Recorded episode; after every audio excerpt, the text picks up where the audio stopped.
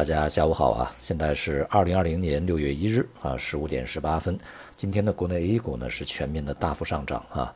延续了周五以来啊整个市场的一个相对吧比较平稳的情绪状态啊。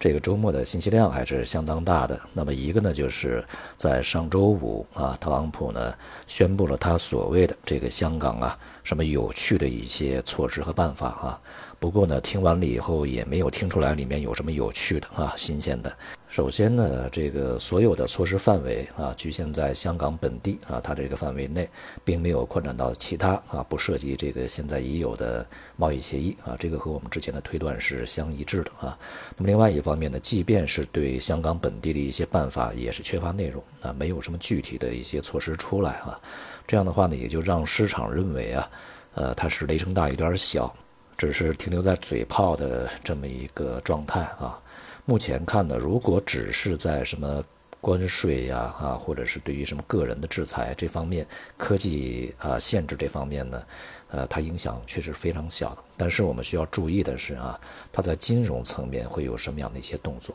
相对于贸易啊、科技啊这方面的这个事情啊来说呢，金融层面如果是升级一个比较高的啊这个级别的动作的话。影响到了投融资啊，影响到了整个香港的金融体系、金融基础啊，那么它的这个结果呢，会比啊其他那些呢要严重一些啊，它带来的一些阶段性的颠簸呢也是比较大的啊。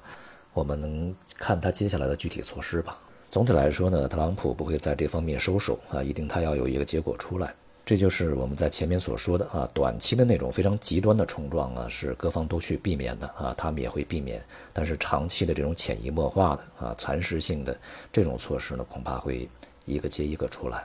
不管怎样呢，市场对于这个先前啊啊冲突升级的担忧呢，稍微有一些平复啊，所以说呢，也是激励整个市场的一个大幅上涨。周末呢，也是公布了五月份啊这个制造业和非制造业的 PMI。其中这个制造业 PMI 呢是报五十点六啊，比上个月的五十点八呢是微降啊，同时呢也是不及预期。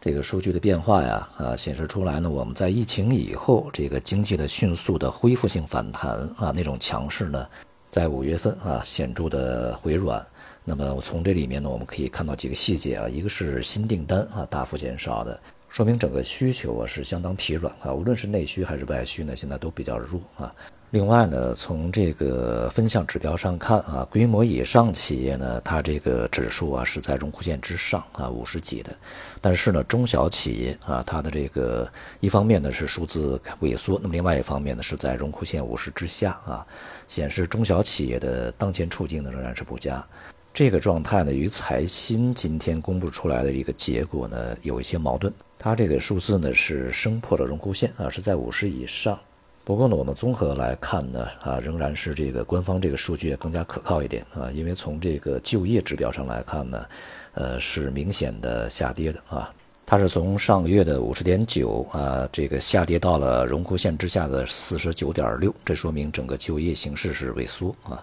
同时呢，这个非制造业的就业这个指数呢也是下跌。说明当下呢，在中国经济里面啊，最为重要的这个就业部门呢，形势还是相当严峻的。近段时间有一些其他的一些措施也在出来啊，比如说恢复地摊经济啊，等等啊，这都是与就业啊这个提升相关的一些具体措施。就业呢，如果稳不住啊，那么整个其他的一些经济好转呢，就无从谈起啊，这是根本。在今天的 A 股里面，券商板块表现相当活跃啊，涨幅比较大，这也与周末的一些信息这个出来有关系啊。主要呢是关于资本市场的一些技术层面的问题啊。首先呢是对于上证指数啊有可能会重新的编纂，啊以反映呢比较真实的市场状况啊。那么另外呢就是在科创板里面呢，呃逐步的探索实行 T 加零啊这样的一个制度，同时呢引入做市商制度，维持市场的流通性啊。这样的话呢也对券商啊来说是一个好消息。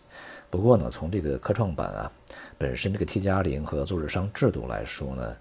有很多理解呢，是认为对整个市场是利好的啊，它其实对于市场的这个涨跌呢，没有什么直接的关系啊，它是有助于啊提升整个市场的流动性啊，交易的活跃度和交易的便利度啊。从理论上来讲呢，它更有利于投机啊，因为这个本身科创板嘛，它日内的这个涨跌幅限制呢就要比主板高得多啊。那么如果是 T 加零这样的一个交易的话，呃，那么买入卖出就更加方便了啊。以前还需要在隔日去进行，那么现在当天就能完成。因此呢，实际上啊，对于整个日间的这个市场的波动呢会加大。当然呢，也就意味着短线啊所蕴藏的风险和机会呢就更加大啊。那这个风险相对的就是机会嘛。对于普通投资者而言呢，理论上来讲呢是风险机会均等啊，但实际上呢应该是风险会更大一点啊。这是因为呢，在这个盘中的操作啊，对于这个一些资金而言是更加容易了。今天的 A 股呢是全面上涨啊，行业板块普涨，那么主要呢是受到这个情绪的激励啊。那么接下来呢，还需要啊这个资金的持续的流入，才能够克服一些关键的阻力。目前呢，这个我们从上证指数啊大盘来看啊，当前呢正好是处在这个年线的压力之下啊，需要站稳年线之上呢，才能回到前期震荡的一个区间吧上半部啊去运行。现在是处于区间的下半部。需要有持续的这个外部资金流入啊，同时呢，这个持股稳定性呢要有所提升啊，才可以使这样的一个涨势持续下去。今天的上涨速度呢是比较快的，接下来啊，如果想保持这样的速度呢，还需要更多的啊强而有力的信息去激励才可以。如果呢，上方的抛压持续啊，这个使整个的市场呢重新再去回落啊，那么基本上在近段时间仍然会保持一个区间震荡啊这么一个格局。未来大的形势，关键还要看经济啊，还要看外部一些形势的发展。对于外部市场而言呢，一方面啊反弹相对比较充分一些，另外一方面呢，像美国现在其实它也出了很多的问题啊，无论是疫情可能反复，还是一些局势的动荡，对于整个的市场而言都不是什么好事儿。再加上美联储呢在当下已经开始逐步的减少了这个购债规模啊，对整个的市场的支持呢，从资金的这个角度来讲呢，也开始变得弱了下来。因此呢，当下啊市场相对比较乐观的情绪呢。能够保持多长时间呢，是一个问题啊。好，债市的调整呢在持续，那么原因呢不再多说啊。接下来呢，这个市场呢仍然会延续着中期调整的一个基调。这里面呢比较明显的啊好转的是人民币汇率，由于整个的担忧啊啊开始大大的降低，而且呢并没有什么这个本质的冲击啊，所以说人民币呢在这两个交易日明显的回升。呃，预计呢在中期啊范围内啊，人民币汇率呢会重新回到一个震荡的啊这个逐步走强的过程中去啊，所以呢从相对比较长的时间来看啊，人民币汇率啊，当前的水平应该是比较低的啊。而美元呢，这个目前啊中长期的跌势啊，预计已经开启。对于这个整体的风险市场而言啊，当前呢仍然没有摆脱一个大区间啊上落的格局，短线的上涨呢也还不稳定啊。所以我们在接下来啊，这个需要关注的还是经济本身。好消息在于呢，我们国内的这个疫苗啊，看起来可能会在年底啊。就能够去投入啊实际的使用，如果是这样的话呢，那么经济的这个剧烈的颠簸啊，它这个程度呢会越来越轻一些，呃，复苏呢也会快一些啊。但是呢，在这个过程中啊，